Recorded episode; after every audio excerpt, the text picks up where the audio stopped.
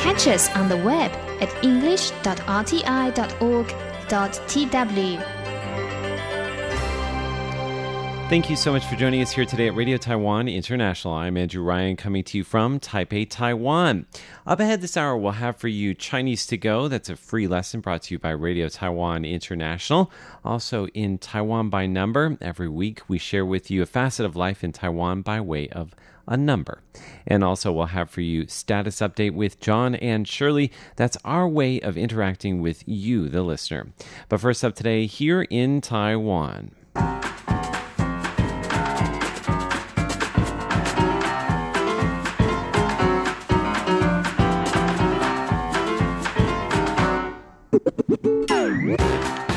Today Tuesday, July 16th, and you're listening to Here in Taiwan on Radio Taiwan International.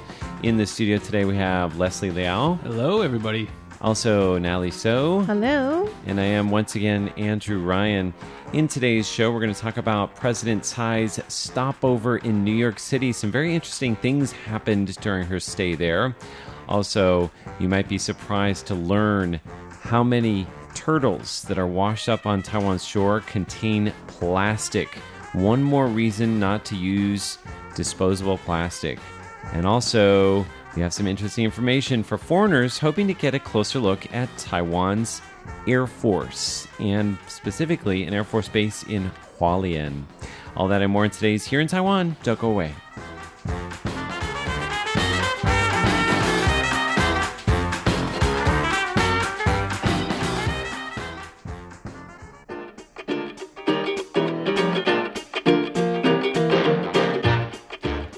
Right, we're going to get things started with a look at President Tsai Ing wen's current overseas trip. Uh, now, recently, I guess on her way to the Caribbean, she made a little bit of a stop in New York City. Nally, tell us a little bit about that. Yes, well, this is not just a little bit of a stop, it's the most high profile stop any uh, Taiwan president has made in New York and in any city. Um, so it's the longest stop. It was two nights, two days. Also, it um, many of the um, events were open to the media.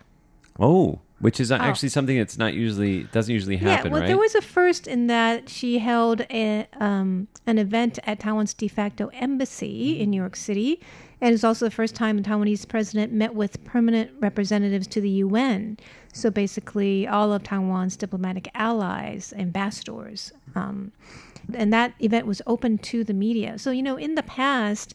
Whenever our presidents would stop over, it would be just a one night stop and everything would be done very low profile because the U.S. did not want uh, China get, to get upset. But this time it's different. And also, the U.S. Um, passed a Taipei Travel Act last year, which called for higher level visits on both sides. So we can see that the U.S. is encouraging um, a higher profile visit. And she also spoke at Columbia University in a private event. About 100 people attended. Also, there was a Taiwanese American Business Summit. So that was also another big event for her. but my favorite part of her visit was the trip to the bagel shop. That was really cute.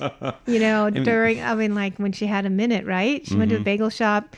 And the uh, lady at the cash register said, Are you famous? Because it just seemed like there's a big entourage around her and bodyguards and all. She says, Well, in a certain way. And then, who are you? Well, I'm the president of Taiwan. Like, really? Can I get a picture with you? I'm so lucky.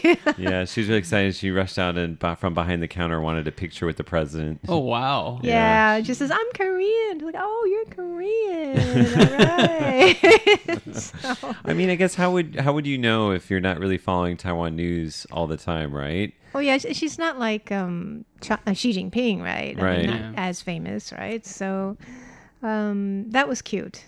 Yes. There was a um on her. She's been publicizing her event on the um on her social media outlets, and there's one little story of her taking a stroll through the Grand Central uh, Central Park, and there she was followed by but dozens of supporters, and one lady actually had a baby with her, and the lady asked her to sign her baby's bib. And then as the president got in close, you know, it's a baby, it doesn't know any better. It grabbed the president's hair. Oh no. She grabbed the president's hair and wouldn't let go, and that was like a Oh. whole thing. Awkward situation there. Like what what happens? The bodyguards jump in and say, Yeah. Get "Remove your your hands, off the Bad president. baby. I'm sure the parents are mortified too. yeah. Actually, Obama had a bunch of cases like that of kids like doing things or acting out, Really? and like the parents just being mortified. But you know, he rolls I'm with it, right? he would take it in good stride. Yeah. yeah. So um, she also went to went past the Statue of Liberty. Went past it. Yeah, she took a tourist ferry on the Okay. Hudson, Ri- Hudson River. And what else did she do? She, yeah, she took a walk in Central Park with a lot of young Taiwanese people and had a banquet as uh, kind of that was a little bit more common. Like what they usually do. yeah, what they usually do. I mean, a lot of times you see um, presidents having um, kind of like exchanges with the local uh, overseas Taiwanese community, but you don't really see them walking around in public or doing things in such a public way. Right, it was a lot more high profile. She also talked to Nancy Pelosi of uh, via you know Telephone. phone and some other um, senators and representatives. Now, can you give us an idea of where the president is today? Yes. Okay. So right after that, she um, went to Haiti and just had a half day there and met with the president. And then she is now in St. Kitts and Nevis. Okay, So she's having a three day, three night stay there.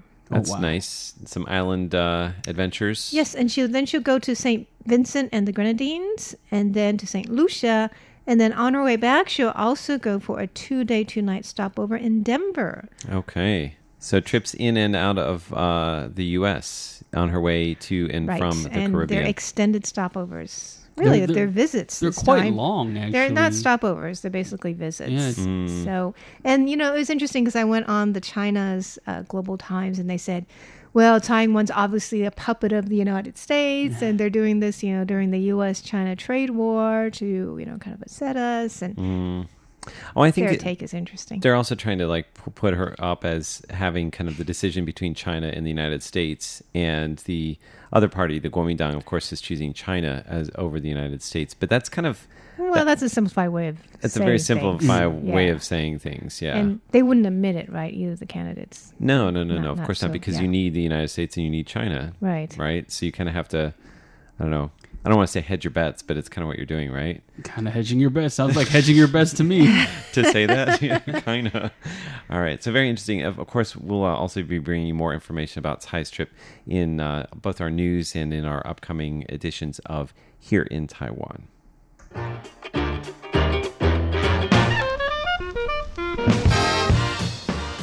All right, we're going to bounce over to Leslie for this next story, and uh, let's talk about how foreigners can now visit an Air Force base in Hualien. Now, previously, I think this would have been too sensitive an, an area for them to for for us, I guess I should say, to visit.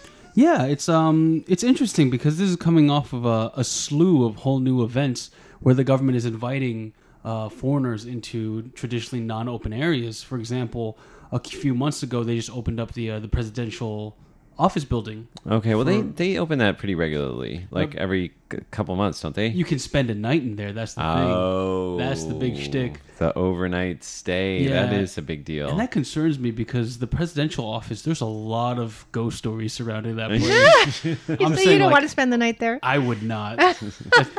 So you're, not, you're not worried about foreigners stealing state secrets. You're more worried about uh, ghosts. An episode of Scooby Doo. That's what I'm saying. Rut roll.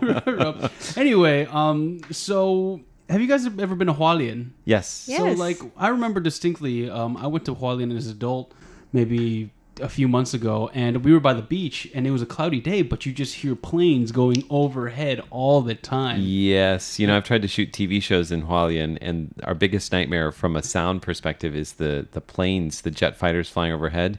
Because as soon as they start flying overhead, you have to stop the It's shoot and wait for them to pass. It's just they're just so loud. So, um, you know, the, I was leading up to the fact that Hualien has an air force base there near there, and uh, they're actually opening up to the public, um, to foreigners specifically, and it's going to be open held on August 10th. But in order to go, you can't just waltz in there. There's certain procedures that has to happen. Pat down, I'm sure. Mm-hmm. And they announced this on July 10th, which was last Wednesday. And in order to go in, you need to actually apply. Uh, and Uh, the air, the event will take place between the hours of 9 a.m. to 4 p.m. and early registration is required. The deadline for registration is July 25th. Now, uh, foreigners, foreigners must submit a copy of their uh, passport and notify the Air Force that they would like to attend by sending a letter addressed to Major S- Xu Sijie. Very specific. Oh, You wow. gotta I even have it right here. It says uh, you send the letter to Hualien PO Box number 90319. So they're just weeding out the people that don't know how to post a, a like a snail mail. Yeah. I, I wanted to go, but I couldn't All the find young any people, stamps. right? The teenagers probably can't do it. my uh, my question is like, what would the letter have to say? You know, I'm very interested in visiting your airbase. here's my resume. for no like devious reasons. Couple of headshots. Please let me come. Yeah, Speaking of devious reasons, um, there are regulations on foreigners uh, from China who are married to Taiwanese nationals. Mm-hmm. On the day of, if they do want to go, they need to be accompanied by their spouse. Mm-hmm. The spouse needs to bring ID. Um, if they can't bring their spouse, they cannot go, and those who fail to provide such documents will not be allowed to enter. wow. Okay. So a Taiwanese spouse makes them legitimate. yes, I guess so. Yeah, yeah, yeah. Don't Means they won't forget. be spying or something. Don't leave your spouse at home.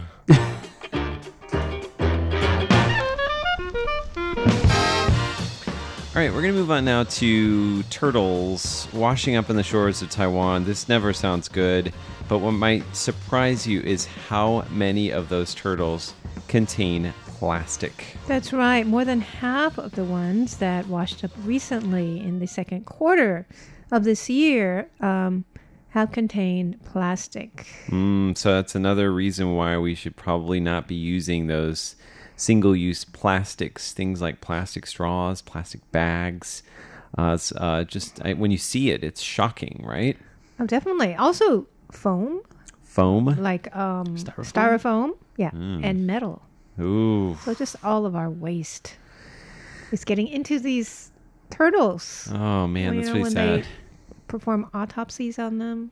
It's Mm. really sad. So, um, in the second uh, quarter, we also had about 50 stranded whales and dolphins. Mm, 40 of them were dead. Oh, man, we have a lot of stranded. Um, This is a really happy story, isn't it? Thanks for bringing this. To I mean, it is an Oh, my important goodness. story to talk about, right? Because I, I, the more you know about the effect of the things that you throw away on our natural world, the the less likely you are to you know buy disposable things. You know, avoid different types of plastic wrappings. Um, obviously, straws are, are a thing that Taiwan is really working hard to cut down on with the new straw ban in place. But it's not a complete straw ban. No, it's just a uh, basically a beginning, right? To get people used to the idea. There's definitely a lot more places that need to be banned, and and the thing is that also, you know, these plastics disintegrate into microplastics, mm-hmm. and so fish and all kinds of you know mm. creatures are eating them, and they come back to us too. That's right. You know, when we eat the fish, so it's a bad cycle. It's bad For for, them. It's bad for us. And we Yeah. don't need to use so many plastic bags. I mean, We really don't. We, you know, Yeah. even though we've banned plastic bags in many places, we still get them in many places, Mm, even downstairs. You know, I have yeah. a pile of these cafeteria. small pa- plastic bags at home that I just don't want to throw out. Yeah. Um, we've been doing a lot of cleaning at my house recently, and it's just you feel bad about throwing anything out. Like you don't need it, Yeah. but at the same time, if you throw it out, you just think this is going to end up in the ocean somewhere. Well, some with some of the plastic bags, you can recycle them, so that's a good thing. But that's not a reason to get more plastic bags. yeah, we should stop using them as much as we can. I try to bring some bags around with me, just in my backpack, or I put them inside my scooter. So if I end up at a store and I, you know, you know, don't want to get new ones, I can always have one on hand. That's a great mm. idea. And then uh, if let's say I use up the plastic bags getting fruit, um, then next time I go back down to my scooter, I place the bag next to my keys so that I know next time I go back down to the scooter I need to put more plastic bags in the scooter. But I think even things like um, takeout cups, like I've been using a like one of those takeout like a uh, what do you call it a walk around cup Xing- Water Say bottle? Xingbei Reusable cup. yeah, reusable thermos, you know, for like probably 10 years. So I, and I will force myself if I'm out somewhere and I want to get a drink, but I don't have my cup, then I just will force myself to go without. Oh, Really? Yeah. Are you serious? Yeah, yeah. I think it Oh. starts If everyone with being, were like Andrew, there'd be a few more, a few less turtles. Would be a lot thirstier though. That's right. Yeah, Well, yeah, there's that. I mean, but you know, like let's say you're at the radio station, you you forgot to bring a drink. You can always use uh like a reusable cup Mm-hmm. at the radio station, and then you just end up having to drink water, yeah. right? Or I don't know if you look like you're on board with that or not, but I think it's a great. Water is good for you. Water is very for good for you. Yes, absolutely, and uh, and the turtles will love you. So there's that.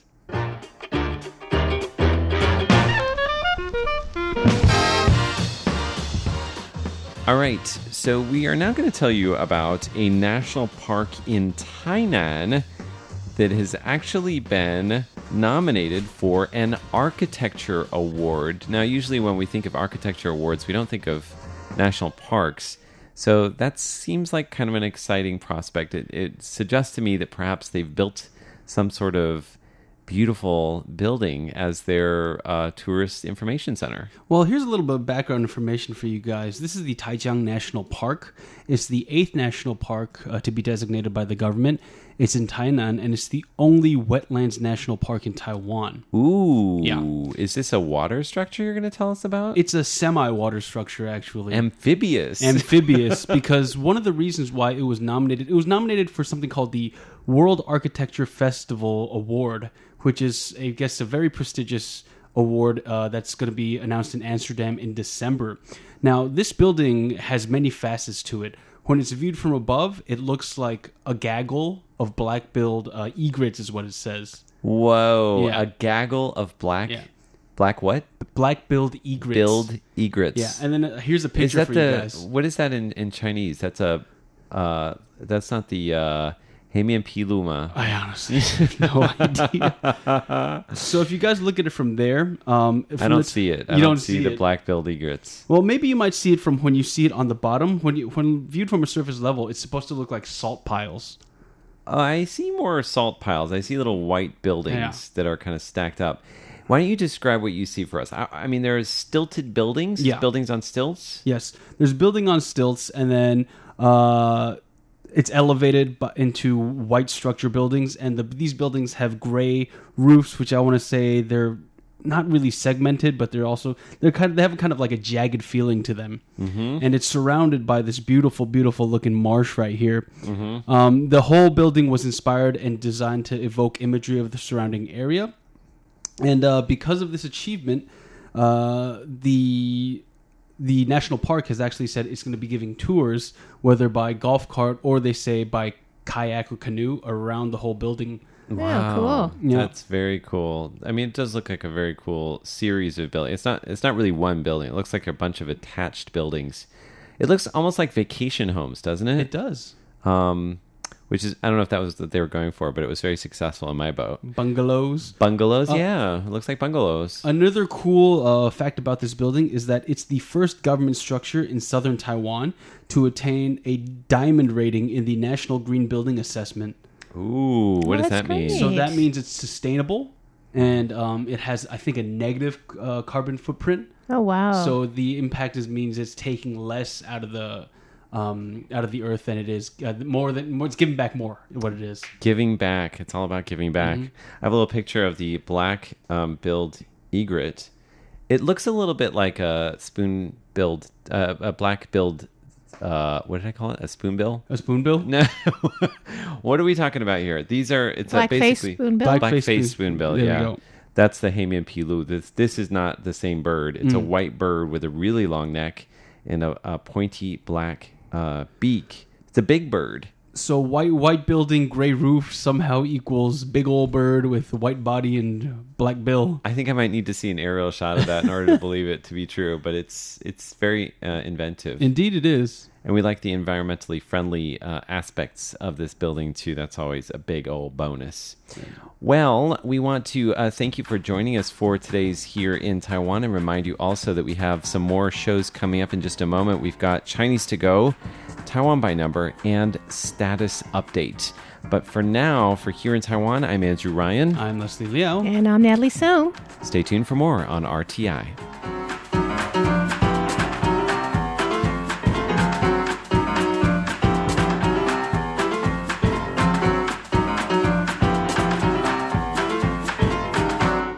you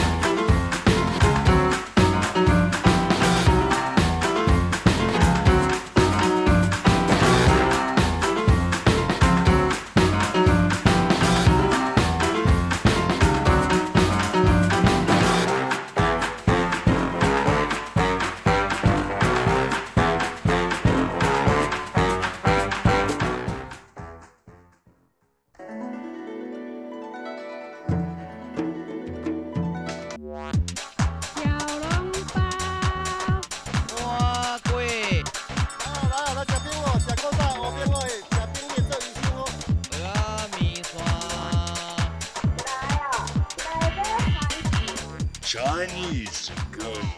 Real Chinese for real people. Dig in.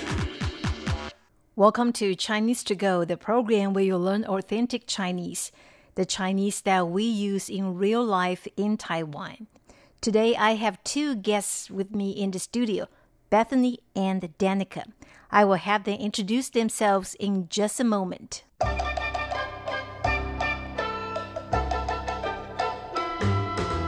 大家好，我是 Bethany，我来自澳洲，我是澳洲人。Hello everyone, I'm Bethany. I'm from Australia and I'm an Australian. 你们好，我是 Danica，我是本地台湾人。 Hello everyone, I'm Danica. I'm a Taiwanese local. 这是你第一次到台湾吗？ Is this the first time you've come to Taiwan? 是，这是我第一次到台湾。 Yes, this is the first time I've come to Taiwan. 你有去过澳洲吗? Have you been to Australia? 我从来没有去过澳洲，我很想去。 I've never been to Australia. I'd really love to go. 你中文说的很好，是在哪里学的啊？ Your Chinese is pretty good. Where did you study? 我在澳洲学中文，中文好难。 I studied Chinese in Australia. Chinese is so hard. That's a conversation between Bethany and Danica. Bethany said, 大家好，我是 Bethany，我来自澳洲，我是澳洲人。大家 means everyone. 好 is an adjective which means good, but here it means hello. 大家好，Hello everyone. 我是 Bethany，我 I 是 am，我是 Bethany，I am Bethany。我来自澳洲，I'm from Australia，澳洲 Australia。来自 means to come from，我来自澳洲，I'm from Australia。我是澳洲人，I am Australian。你们好， 我是 Danica，我是本地台湾人。 Hello everyone, I'm Danica. I'm a Taiwanese local. 你们好，Hello everyone，我是 Danica，I am Danica，我是本地台湾人，I am a Taiwanese local，本地，a local，台湾人，Taiwanese。这是你第一次到台湾吗？ Is this the first time you've come to Taiwan? 你 you 第一次 the first time 台湾 Taiwan 到 to arrive to come 这是你第一次到台湾吗 The word ma at the end of the sentence means it's a question 是这是我第一次到台湾 Yes, this is the first time I've come to Taiwan. 是 yes 这是 this is 我 I 第一次 the first time 到 to come 台湾 Taiwan 你有去过澳洲吗？ Have you been to Australia? 你 you 去 to go 你有去过澳洲吗？我从来没有去过澳洲，我很想去。 I've never been to Australia. I'd really love to go. 从来没有，never。我从来没有去过澳洲，我很想去。I really love to go. The word 想 usually means to think, but here it means would love to, would like to. 去 means to go. 我很想去。I would love to go. 你中文说的很好， 是在哪里学的啊？ Your Chinese is pretty good. Where did you study? 中文 Chinese 很好，pretty good。哪里 Where 是在哪里学的？Where did you study？学 means to learn, but here it means to study. 我在澳洲学中文，中文好难。 I studied Chinese in Australia. Chinese is so hard. Here, the word 在 is a preposition. It means in. 在澳洲 in Australia。中文好难，Chinese is so hard，好难，so hard, very hard. But I think you would all agree with me that Chinese is not hard at all. It's easy. English, however, is hard. And that's it for this week's edition of Chinese to Go. See you next week. Bye bye.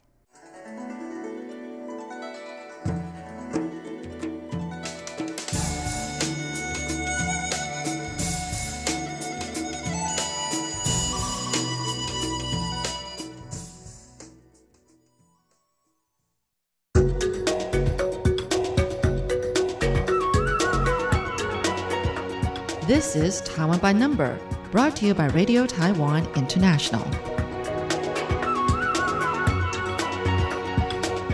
Each week on Taiwan by Number, we introduce a facet of Taiwan via a number.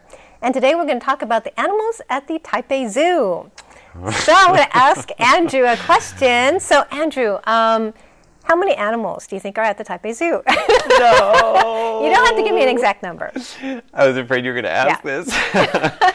How many animals, at the Taipei oh, Zoo? besides the insects and the fish, okay? Beside the insects and fish. well, I, I feel comfortable just randomly guessing because I have no idea. I'm going to say 3,200. And that includes all the birds that land in the trees. Okay, we'll find out in a moment. Okay. But let's take a look at this video about the newest animal to come to the Taipei Zoo. all right. Taipei Zoo's newest house guest is furry and has a big pair of round eyes. Her name is Hira, and she's an aye-aye, a species of lemur native to Madagascar. Hira is on loan from Ueno Zoo in Tokyo, and she arrived in Taiwan on July 1st. Aye-ayes are the world's largest nocturnal primate, and their diets consist mostly of insects. Their name means song in Malagasy. Zoo official Xie Xinyi says that Malagasy people believe these animals resemble demons and that their appearance is often an omen. Once thought to be extinct, aye-ayes are listed as an endangered species. Aye-ayes are poached, resulting in a dwindling population. There are only 57 aye-ayes in captivity. In order to ensure a smooth handover, the Taipei Zoo sent its own staff to learn about the animals' habitats beforehand. Hira is now accompanied by a team of experts from Japan to help her get settled in her temporary home. So, isn't that aye-aye cute? It's very cute. So, I actually talked to the zoo this week, and they said they're going to try to find a mate for it. Oh. And if they do, and if they both adjust well and have a baby here, the whole family can stay in Taiwan. But if they can't, they have to go back? Well, well, if they can't adjust well, then they, they should go Ah. back, right? Yeah. But I did ask you how many animals there were. and you know, this number changes every day. Does that make sense? There's some being born, some die. Yes, yes. So actually, we only have a rough ballpark, ballpark number. Let's take a look. All right. Oh, wow. So over 2,000. Okay. So you're, you're kind of close, I Well, guess. I was going to say 20,000, so like, you know. 20,000. Glad I reeled it in. right. Now I have another question okay. about animals. How many types of animals do you think there are at the Taipei Zoo? How many types of animals? Right. Like we can have five giraffes, ten giraffes, but how many types of animals? Okay, so if there are 2,000 animals total, I'm going to say there are probably no more than three of each. I'll say I'll say there's like a thousand. Okay, let's take a look at this answer.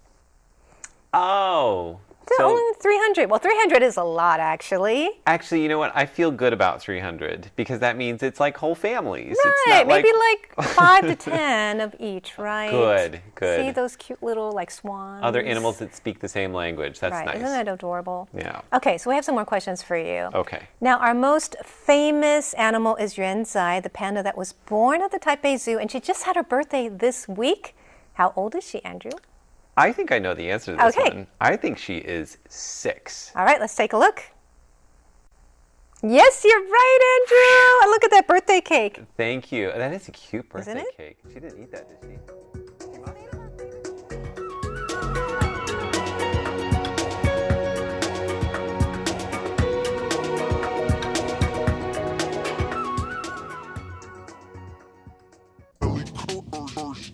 This is Status Update.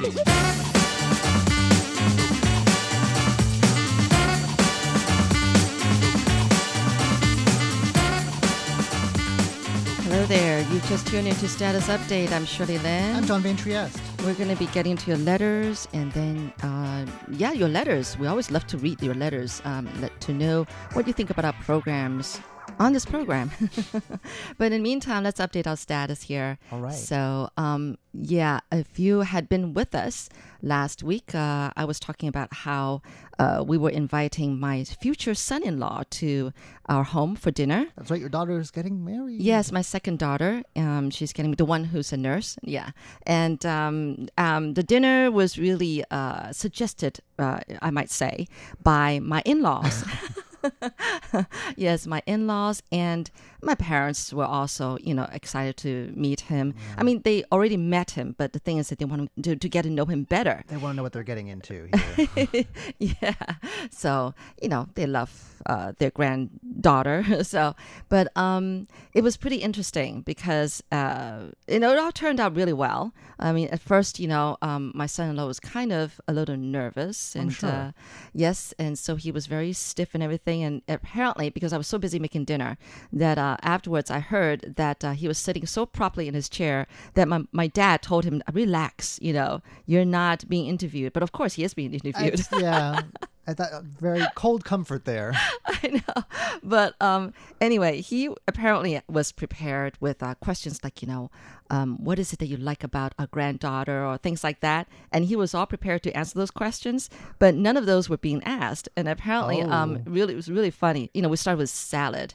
And then uh, while we were having salad, there's this uh, salad dressing that I made. Mhm. But uh, the thing is that uh, you have to stir it up because uh, there's stuff that gets settled at the bottom. Like a vinaigrette, like just oil. Yeah, well, actually, it was Caesar salad, but it's uh, yeah, it's a homemade. You know, my kids love this for Mhm. years now.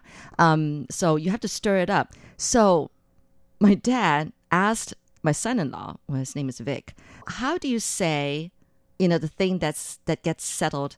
Gosh, I don't even know how to say if there's even a word for it. I think something gets settled in the bottom, Mhm. and he was popped this question in English. In English, like he was being tested, you know. Do you know the a word Wow, this is for? a really. I know. That's how my dad is. You know, I think there's like a scientific term. What is it? Like precipitate or? you're right. That's it. My like dad gave the answer after he, you know, everybody uh, there uh, tried to come up with the answer. My dad said it's precipitate, but you have to know my dad. This is something that like he loves doing. something? Huh? Is he like a chemist or something? No, no, no, no, no. It has nothing to do with that. Um, the fact is that he loves reading, um, reading books and things like that, and he loves testing himself, or, or rather, like uh, expand his own vocabulary. Testing everyone around him. English vocabulary, yes. So if you know my dad, he does that all the time with my kids and with John and my, oh, sorry, Big John, my husband, and I. So um, he does that all the time. It's just that's just him. So he's always like, you know, oh, what's the word for this in English? And then after you you got the answer, and you go like, phew, I got the answer. But he'll be going like, okay, find another synonym, and then another one after that. Was know? so was like a teacher or something? No, he just that's just his way of expanding his own English vocabulary. you know, he didn't have some awkward first meetings, I guess. I guess, I guess. But the thing is that the rest of us are very used to this, you Oh, know, including my in-laws, including my in-laws, because he's always doing that, and that's just that's just a fun part of him. and um, but anyway, so that that was really funny because the next day, um, you know, my son-in-law Vic kind of uh, he actually gave a sermon at church, and he started off with talking about that. Did he use as sort of like a in like an icebreaker kind of thing. Oh. Yeah, it was so funny. So you're right. So the it, it, it- that was the word precipitate. I'm not even sure. It's something like that. Actually, he also tested another word um, because you know, as I was ladling uh, soup into everybody's bowl, he was going, like, "Oh, how do you say that?" Like ladle. Yeah, like ladle. You know, you know, in you ladle some soup into your bowl or something like that. Yeah. as a verb. Yeah. So he tested that too. and I jumped ahead, and for everybody, I said, "Ladle." yeah, that, that's enough. That's enough. Tone it down. I know. Anyway, that's my dad. It turned out really nice, and um, I'm I'm really glad that my son-in-law got to know better about my family. Yeah. So looking forward to the wedding in October.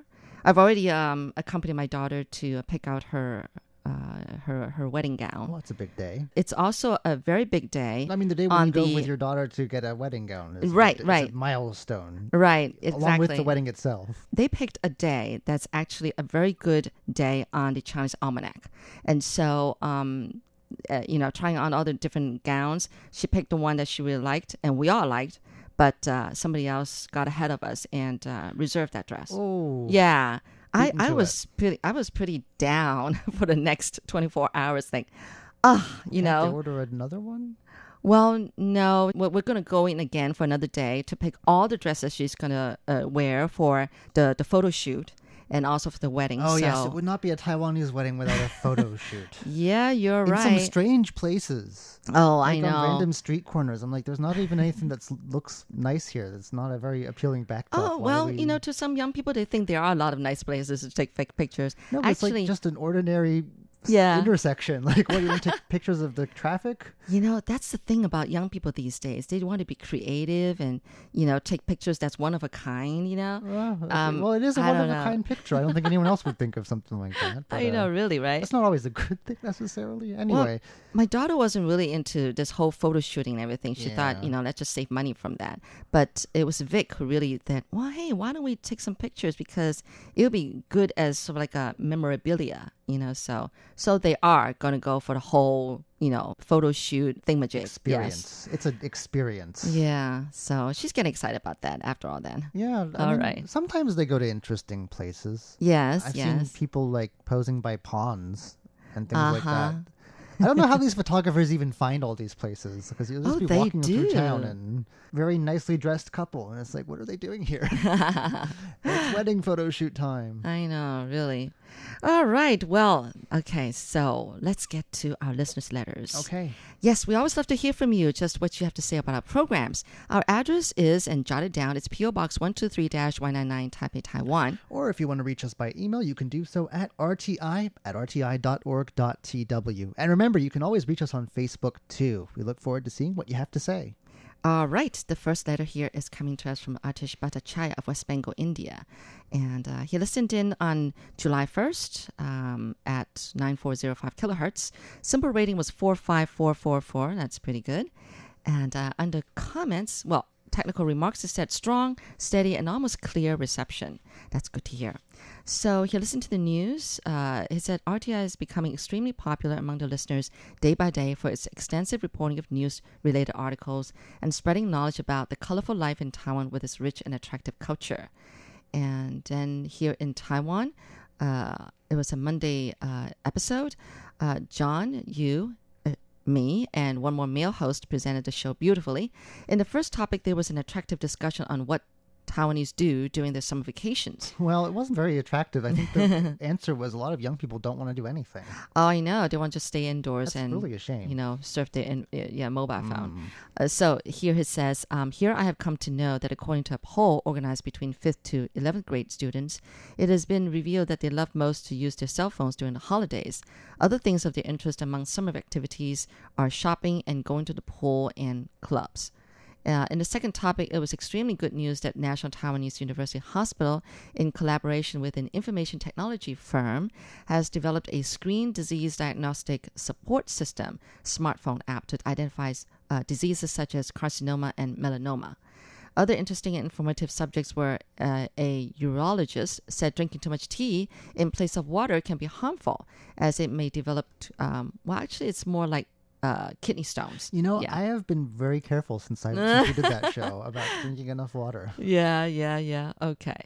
And then uh, he said that there was another story about an, uh, the oldest traffic supervisor at the age of 93, and also viper snakes found in high mountains. Then, Ear to the Ground, it was fantastically presented by Andrew Ryan on the article Journey to the Primal Home. It was a story of a man going back home to a festival in southeastern Taiwan's dark mountain tops indigenous home after 16 years in the city. I loved the song of the elderly tribal man performed in the last night of the week long hunt. I came to know that in the festival they sing and dance for blessings to the year for the year to come. And then my program, Jukebox Republic, was a nice, informative, and entertaining show. It was an outstanding interview with singer and composer D.C. Rapier of Chicago, who spent, um, yeah, almost 20, yeah, well, actually 28 years in Taiwan.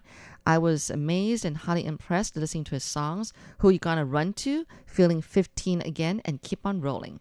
It was also interesting to listen to his personal history, including his uh, um, close to 30 year residential period in Taiwan and why blues genre of songs he composed. Great. Thank you so much for the details. That was coming to us from Atish Bhattacharya of India. We go over now to Japan, where Hiroyuki Matsui writes uh, with a reception report about our July 6th broadcast on 15320 kilohertz. Uh, it says it's with great pleasure that I report reception of your broadcasting station as follows. Uh, after the interval signal and station announcement, there was the news uh, by a male and female announcer.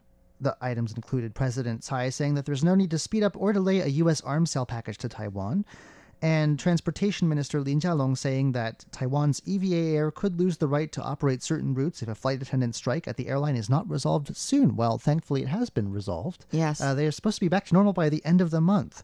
Uh, that was followed by Taiwan Insider. There was a meek- week in a minute, which I did, and that was that featured a Hong Kong democracy activist calling for Taiwan to join in the fight for democracy. Also, the 15th day of the EVA airstrike.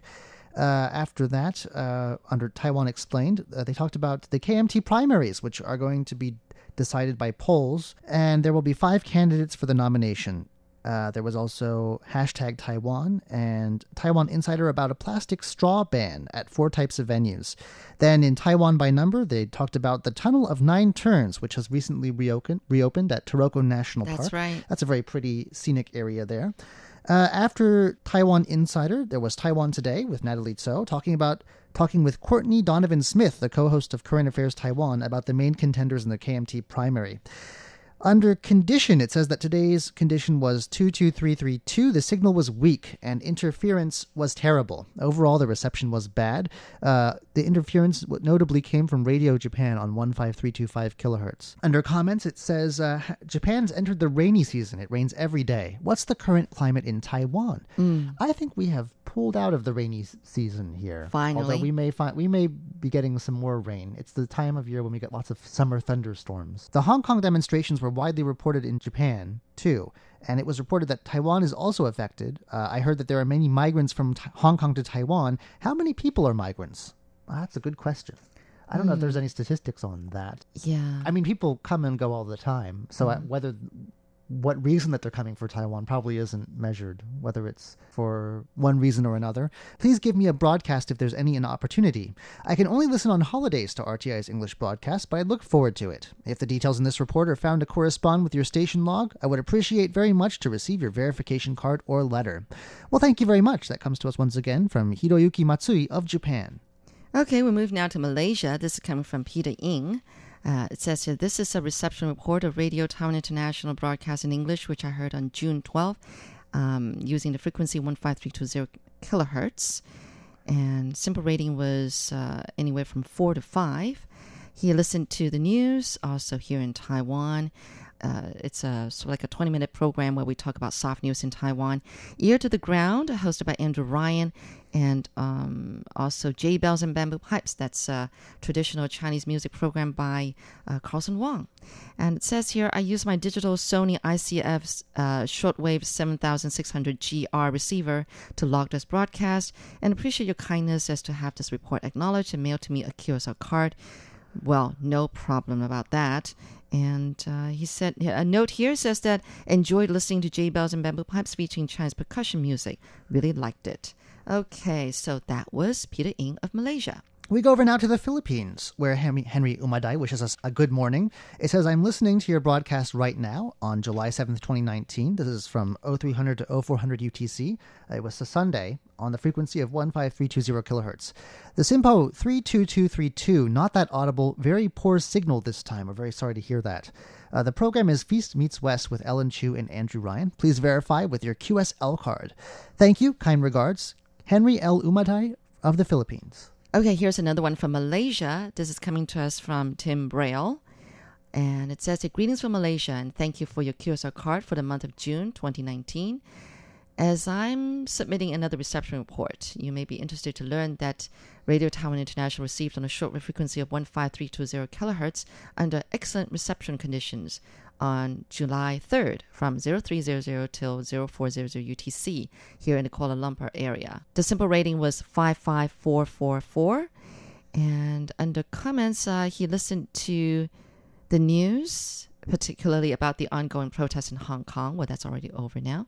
Uh, here in Taiwan, hosted by Andrew Ryan. And then there was me and Leslie uh, Liao. Featured reports on drone trespassing regulations in Taiwan, laws on cycling while inebriated in Taipei streets, attempts to regulate free Wi Fi service um, on MRT. Uh, that's our subway system. Taiwan Hong Kong protest song on China's extradition policy. Then there was, I believe, it's Chinese to Go. Uh, it's a free Chinese lesson, focused that this time on conversations about the hot weather, and then also, uh, I believe, this could have been uh, probably Taiwan by number, I guess, talking about uh, waterfalls in Taiwan. Well, thank you so much. That was Tim Braille of Malaysia. We go back over to Japan right now for a letter from Shin Makino, who writes with a reception report about our June 26th broadcast from 0300 to 0329 UTC on 15320 kilohertz. Uh, after the time signal and opening music, there was the news, and the announcer that day was Paula Chow, uh, SINPO 34333. There was uh, stories about Formosat 7, a satellite cluster that was successfully launched. The Defense Ministry saying that U.S. arms sales to Taiwan are progressing normally. The Foreign Ministry saying that Taiwan will continue strengthening ties with the Solomon Islands. Also, items about the New York Asian Film Festival. Exports of pork that Taiwan is likely to resume next year because there's no more outbreaks of foot and mouth disease the Taroko National Park. Taroko National Park has reopened the popular Tunnel of Nine Turns after six years of being closed. Health experts pointing out that using mobile phones in night mode or with a desaturated screen don't reduce eye, doesn't reduce eye strain. And the principal trumpet of National Taiwan Symphony Orchestra has made it to the second round of the International Tchaikovsky competition. After the news, there was Here in Taiwan that featured Natalie, Paula, and Leslie talking about the recent anti red media protests uh, some marriage trends, such as the fact that over a thousand same sex couples married in Taiwan, and a sad love story that made the news recently that happened at a 7 Eleven, plus some things you can do on a rainy day in Taipei. Thank you very much. That comes to us once again from Shin Makino of Japan. Well, thank you so much for tuning into Status Update, and uh, I hope that you enjoyed the program. And we certainly love to hear from you, just what you have to say about programs. So keep writing us. Our address is PO Box 123-199 Taipei, Taiwan. Our email address is rti at rti.org.tw, and you can always leave us a comment on Facebook. We look forward to reading what you have to say. Until next week, I'm Shirley Lin. I'm John Van Trieste. Goodbye. Bye.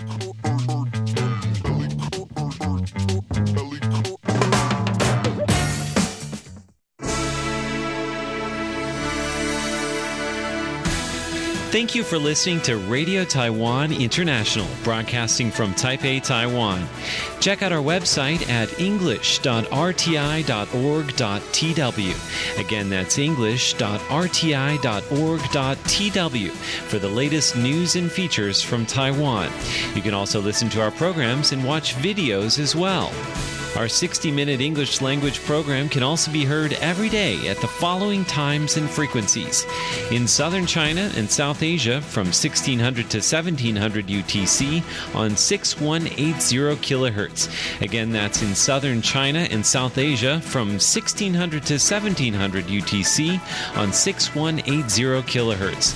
And in Southeast Asia from 0300 to 0400 UTC on 15320 kilohertz. Again, that's in Southeast Asia from 0300 to 0400 UTC on 15320 kilohertz. We'd love to hear from you. Please send your comments to P.O. Box 123 199, Taipei, Taiwan. Again, that's P.O. Box 123 199, Taipei, Taiwan. Or send an email to rti at rti.org.tw. Again, that's rti at rti.org.tw. Also, visit us on Facebook. The address is fb.me forward slash Radio Taiwan International. Once again, on Facebook, we're located at fb.me forward slash Radio Taiwan International for videos, photos, and news of interest from Taiwan. Thank you once again for listening to Radio Taiwan International.